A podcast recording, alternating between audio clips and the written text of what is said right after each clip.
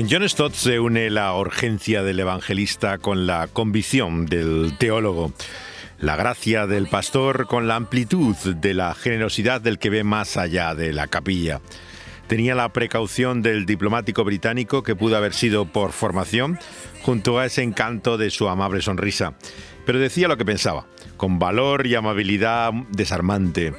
Te persuadía con esa genuina humildad que venía de saberse un pecador a los pies de la cruz, en sus propias palabras. Era su amor cristiano el que le llevaba a intentar descubrir las afinidades más inesperadas en sus más implacables oponentes. Este es nuestro último homenaje en este final de la serie por el centenario de John Stott. Al llegar al final de esta serie, una de las más largas que probablemente hemos hecho, dedicadas a alguien, se da cuenta de que se ha vuelto parte de nuestra vida. Ya es algo eh, tan especial para nosotros que son tantos los aspectos de su vida, de su obra, que podríamos seguir comentando pero ya es hora de acabar también esta celebración por su centenario y vivir de acuerdo también a lo que él mismo nos mostró eh, con su ejemplo y sus palabras. Él tenía esa cualidad que pocos maestros tienen además.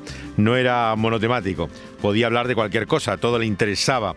Y por eso hemos podido hablar de muchas cosas en estos programas, aparte de él mismo, que han surgido a partir de su pensamiento, de sus palabras y de su propia vida.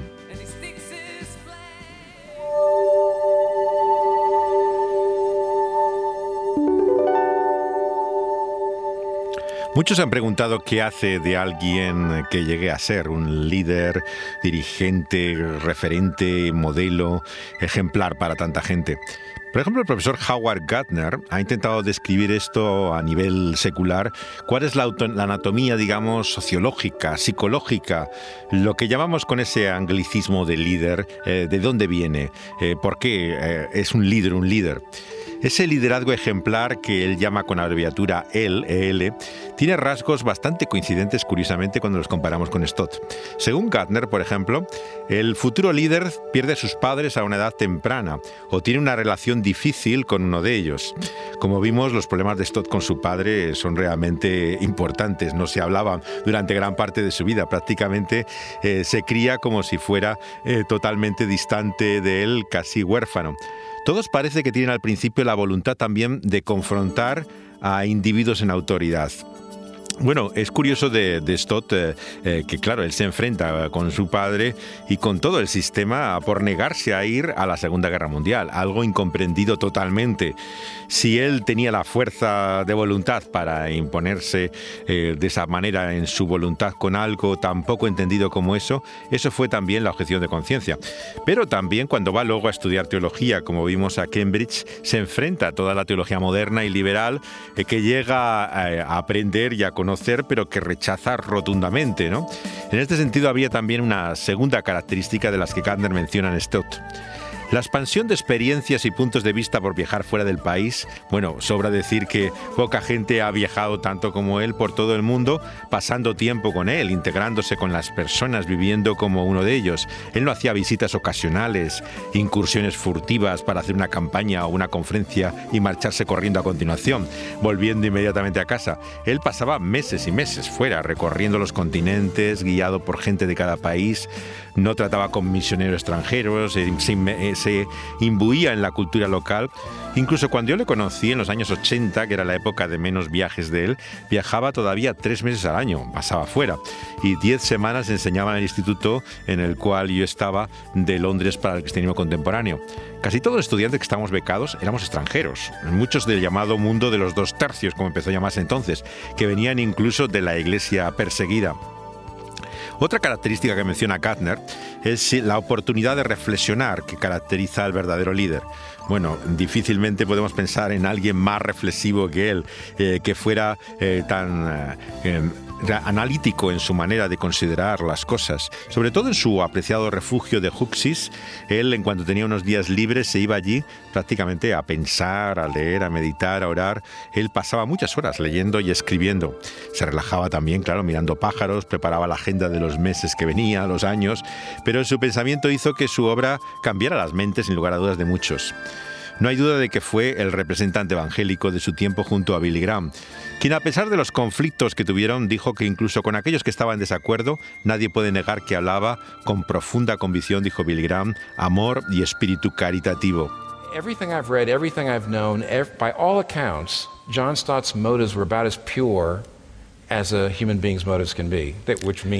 y este es Keller en el culto en memoria de Stott en Wheaton, en la conocida Universidad Evangélica, eh, donde viene Billy Graham y tantos líderes evangélicos a causa de su eh, fallecimiento.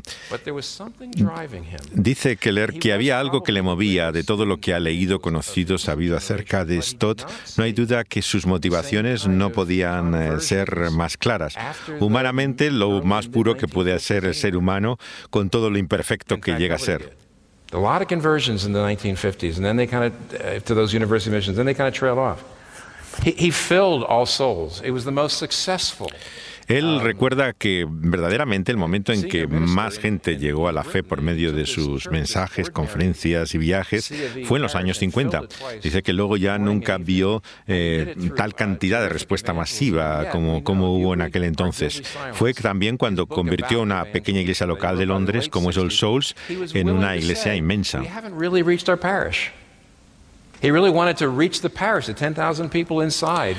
Pero lo que le llama la atención es que incluso en ese momento, digamos, de éxito de su ministerio, Stott eh, no estaba contento, no quería simplemente llenar una iglesia. Él quería llegar a toda la zona en la que estaba la ciudad, ¿no? Él quería llegar a Inglaterra misma, él quería que el evangelio cambiara verdaderamente eh, nuestra sociedad, no se quedara simplemente en el éxito de haber construido una, una mega iglesia iglesia. Be a lobby. He wanted to win, he wanted to evangelize England. He didn't just want to be a successful si él tuvo una influencia enorme, dice Keller, en, en, en, el crecimiento de la presencia evangélica en la Iglesia de Inglaterra anglicana, él no se quedaba contento con que fuera un grupo de influencia. Él lo que quería es reformar toda la Iglesia. Es más, quería que el país mismo fuera afectado por la Iglesia. Por eso dice Tim Keller en ese su culto de conmemoración por su vida, que la visión del reino amplia, eh, realmente generosa, más allá de sus propios intereses personales, es la primera lección que podemos aprender de Stott.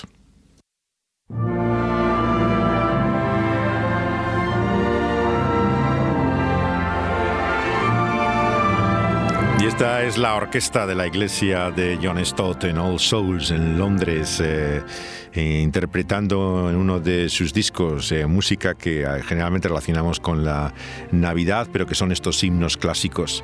Stott tuvo siempre una gran conciencia mm, de la historia y de su importancia. Cualquiera que estudie su obra observará la centralidad que tiene la Biblia, pero también la cantidad de referencias históricas que anteceden siempre en sus libros a toda la interacción con autores contemporáneos. Algo que siempre me acuerdo de él como maestro eran sus palabras de advertencia cuando parecías interpretar en la Biblia algo que otra gente no veía. Te decía siempre, ¿cómo es que durante dos mil años hemos leído el mismo libro, tanta gente, en tantos sitios, ¿no? Y nadie llega a la conclusión que tú llegas ahora, ¿no? No será, probablemente, puede ser quizás que tú seas el que estás equivocado y los demás los que lo entendieran bien. La originalidad, por lo tanto, en la teología no era algo que él apreciara mucho.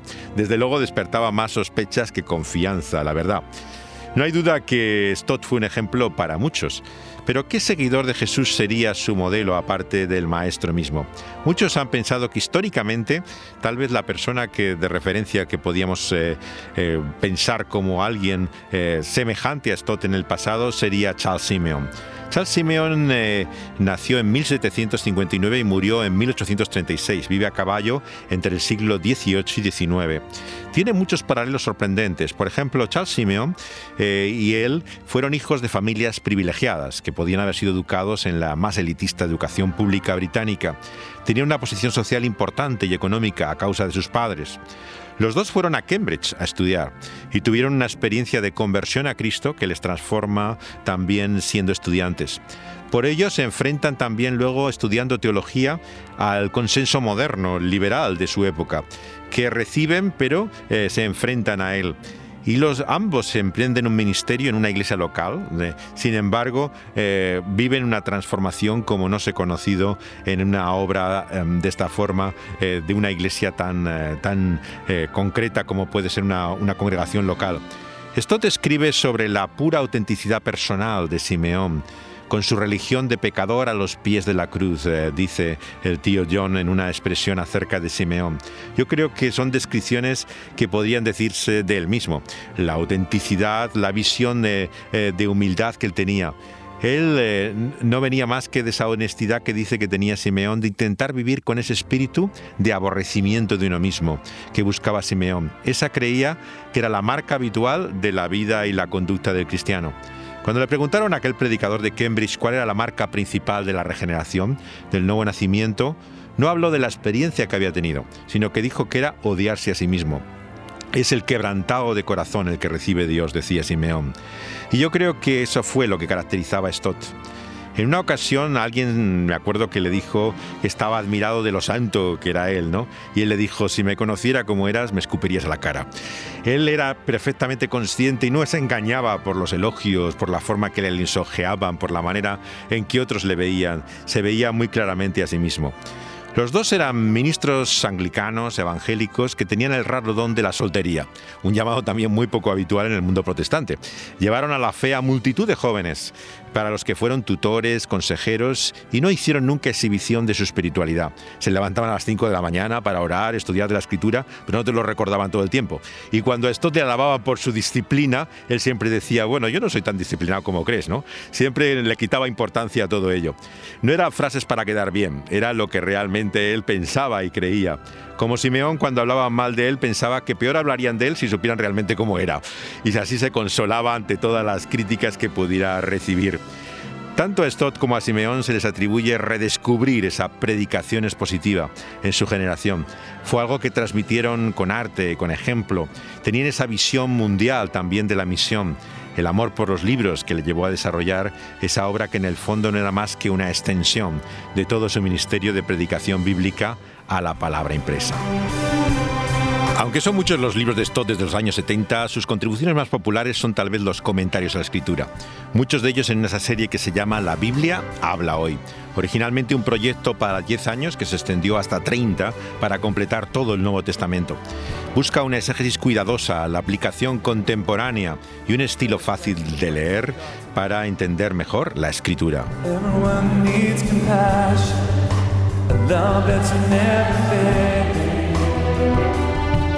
Their mercy for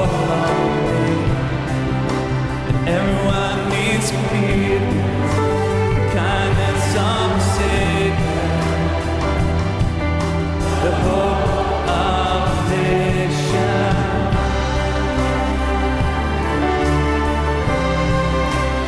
Este es el coro también de la iglesia de All Souls en el Royal Albert Hall, en el legendario eh, centro de conciertos en el cual hicieron también eh, música de adoración y alabanza la orquesta y el coro de su iglesia. Stott tuvo gran proyección por medio de estos libros que empezó a publicar a partir de 1960. El primero de la serie está dedicado a Gálatas y el segundo es el mensaje de segunda de Timoteo, que se llamaba al principio Guarda el Evangelio. En castellano le conocíamos con el título de la Reina Valera, Guarda el buen depósito, y nace exposiciones que, que tuvo en las conferencias y las que luego pasó por escrito. La regla que seguía era la de Simeón, sacar de la escritura lo que está ahí, no lo que yo pienso que debe estar ahí. Por ello busca un plantel de autores internacionales con dones pastorales de predicación más que académicos. La idea era la de Dick Lucas, el otro predicador de Londres. No escribas nunca un libro sobre el que no hayas predicado.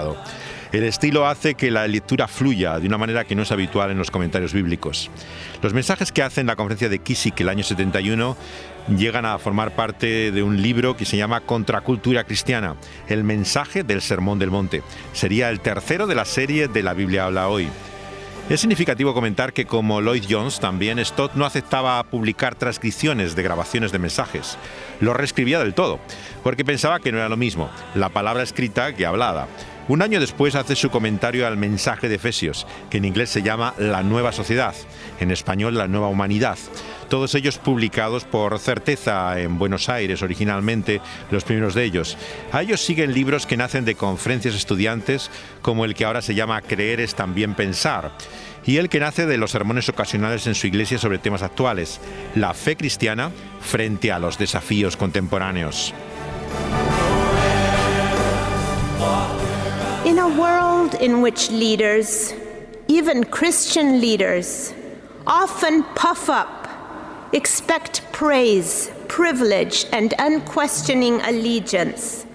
Esta es la voz de la hija de René Padilla, de Ruth Padilla, en el culto en memoria de Stott en la propia Catedral de San Pablo de Londres, el 13 de enero del 2012. Dice eh, Ruth que en un mundo en el que los líderes, incluso cristianos, se hinchan a sí mismos, eh, viven totalmente inmersos y ufanos, contrastaba la sencillez de Stott.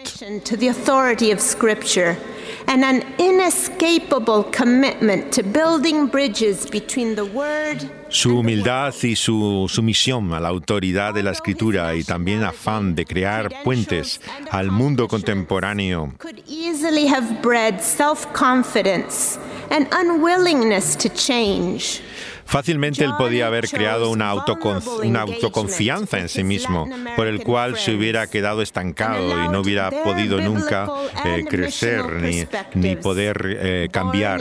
Sin embargo, él constantemente se alimentaba del contacto con otras personas, de lo que leía, para reconsiderar lo que pensaba. El afecto con el que muchos recordamos a Stott creo que no se debe solamente a sus libros, claro, a las predicaciones o al ejemplo, sino a esa profunda humanidad de la que habla Ruth Padilla. Lo que le diferencia de tantos otros predicadores que uno ha conocido en la vida era esa cercanía, esa generosidad. Comparado con la mezquindad, eh, con la soberbia de tanto personajillo mediocre, Stott sorprendía por la humildad, por la amabilidad con la que trataba a cualquiera. La actitud de servir era algo casi inconsciente en él. El padre de Ruth, René Padilla, recordaba cómo llegaba literalmente a limpiarle los zapatos de barro cuando caminaban por Latinoamérica en muchos lugares y se levantaba y los encontraba limpios en la puerta de su habitación. Era como su forma de lavarle los pies, siguiendo el ejemplo de su maestro. Detrás de esa afabilidad se vislumbraba a veces la profunda tristeza de esas relaciones familiares rotas. Él no solamente rompió con su padre, que nunca apreció su vocación ni ministerio ni entendió su objeción de conciencia, sino que su padre murió en el 58, su hermana Lili, el año 66, era mucho mayor que él, y su hermana Joy, estando en América el año 79, Stott escucha que está ingresada en el hospital por sobredosis. Tras el fallecimiento de su madre, su hermana entra en una depresión que le lleva a la enfermedad mental. En ocasiones fue diagnosticada como esquizofrénica. Yo llegaba a escuchar voces que probablemente él pensaba que le podían haber llevado a tomar aquel sobredosis de exceso de pastillas que lleva a su muerte de su hermana. Fue un frío día de invierno. Stott llegó a tiempo justamente de verla antes de morir en el hospital, pero ya era incapaz de mantener una conversación racional con ella. La investigación florense que se hizo declaró que la muerte fue accidental más que un suicidio. Tras su militancia comunista, Joyce se había hecho católica durante un tiempo, pero el vicario de su iglesia local en Chapel de Frit eh, le dijo a Stott por escrito que ella le dijo que había tenido una devastadora experiencia y la fe ya no significaba nada para ella. Sin embargo, el predicador confiaba que hubiera muerto en el amor de Dios. No podían imaginar la tristeza eh, que habría supuesto para él todo esto. Entiendes así mucho de su compasión, que venía no de un conocimiento abstracto del dolor, sino la impotencia, la soledad que tienes muchas veces cuando amas a personas y no entiendes lo que hacen. Eh, cuando no tienes la familia que otros tienes, pero adquieren una familia aún mayor en todo el mundo que le quería como un padre y como un hermano. Por eso es que le gustaba que le llamaran el tío John.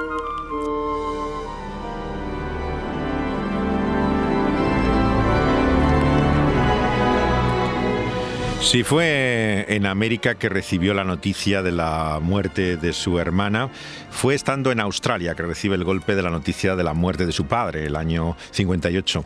La relación con él nunca había sido fácil, pero por su brillante carrera, Arnold Stott había sido nombrado ser por la reina y tras un destino en Francia durante ella, fue consultor médico del ejército, encargado en el año 43 nada menos que de examinar al líder nazi en prisión, Rudolf Hess. Eh, fue examinado. Por el padre de Stott. Como empedernido fumador que era el padre, tuvo en los últimos años muchos problemas de respiración, eh, siempre reacio al cristianismo evangélico. El tío John tuvo el consuelo de escuchar que su padre quiso leer antes de morir un libro de su hijo. Y eh, Cristianismo Básico parece que fue el libro que, que, pudo leer antes de su muerte. No llegó más que hasta la mitad, pero a Stott ya le pareció suficiente el hecho de que podía haberlo leído. En Australia tuvo la más increíble experiencia de todas sus campañas evangelísticas de los 50. Después de predicar el día que muere su padre sobre qué piensas de Cristo, empieza a perder la voz. No sabemos si era el efecto emocional o la situación en la que estaba, pero apenas se susurraba. No sonaba molesto escucharle porque estaba totalmente afónico. Ansioso dudaba una y otra vez de llamar a la organización y decir que suspendieran las reuniones porque eh, no podía hablar para clausurar la campaña. Quedaba solamente una reunión, el último mensaje. Encerrado en la habitación se sentía exhausto, física, espiritualmente agotado, y los recuerdos de su padre le atormentaban. Presagiaba el anticlimas más deprimente a aquellas semanas. Leía la escritura y lloraba desesperado. Y eh, totalmente afónico como estaba, sin voz, eh, leyó en su habitación las palabras del Salmo 145, verso 18. Cercano está el Señor a todos los que le invocan de veras. Cuando volvía aquella noche después de predicar en un avión a Los Ángeles, se sentía mal, le dolía mucho la espalda, eh, se encontraba fatal.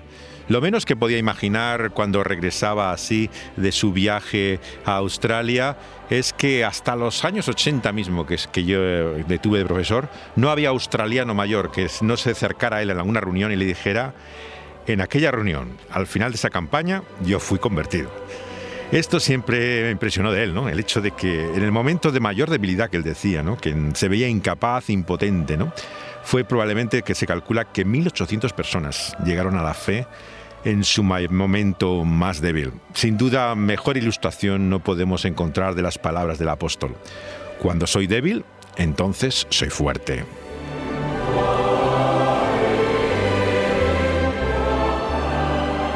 So I thank God for the inspiration of John's whole life, which pointed me constantly by word and deed to the Lord Jesus.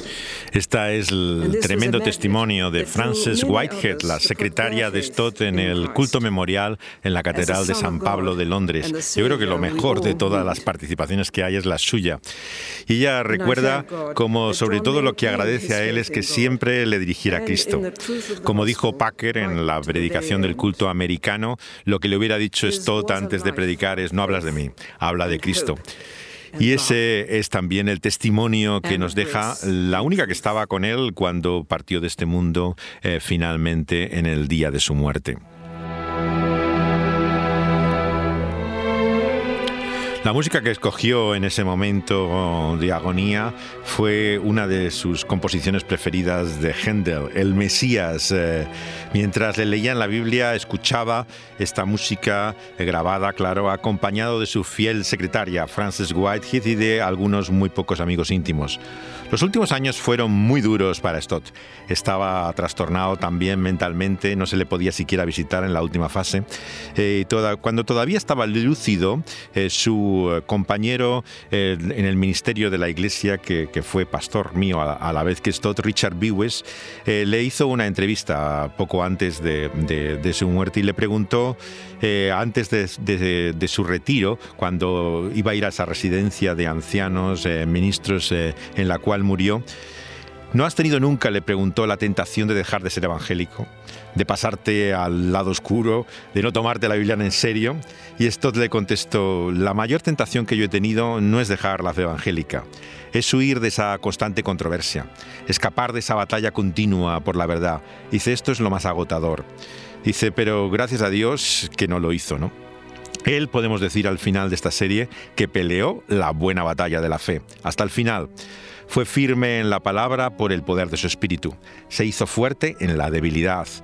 Y por su testimonio muchos hemos sido fortalecidos en la fe y esperamos esa vida eterna también en la que Él disfruta ahora de la presencia del Señor, esa gracia para todos los que aman al Señor Jesucristo, con amor inalterable.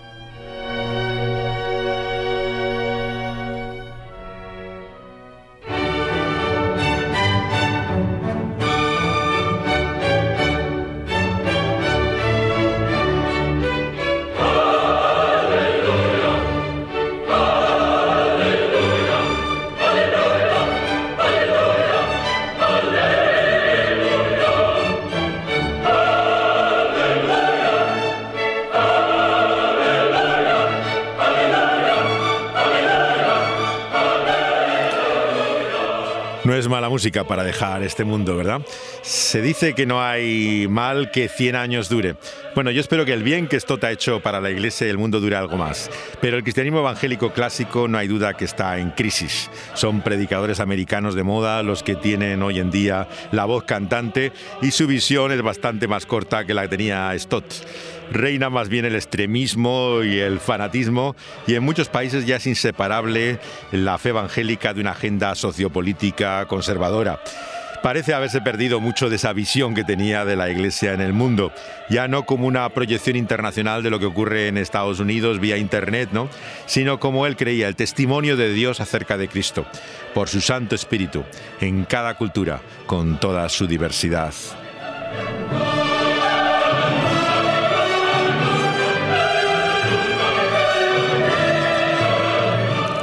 Al llegar al final de esta serie no podemos, por lo tanto, más que recomendar la lectura de sus libros, que son todavía muchos los que están disponibles en castellano, y animarles, como él nos diría, a pensar y a considerar en Cristo Jesús mejor que en el tío John.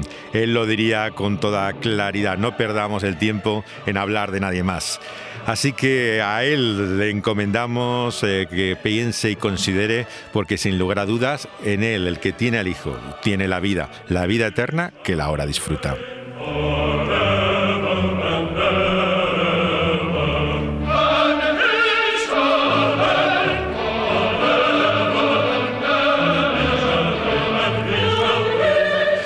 Estado aquí al trasluz recordando a John Stott, eh, José de Segovia hablándoles y Dani Panduro uniendo las músicas, las voces, eh, efectos y tantos elementos sonoros en esta celebración de su vida de gratitud a Dios por su fe y su ejemplo.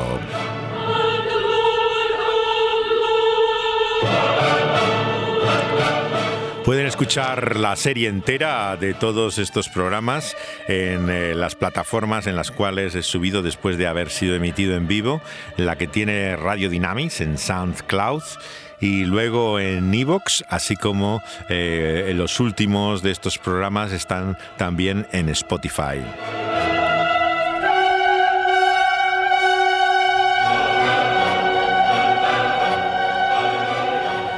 Seguiremos al trasluz hablando de otras cosas.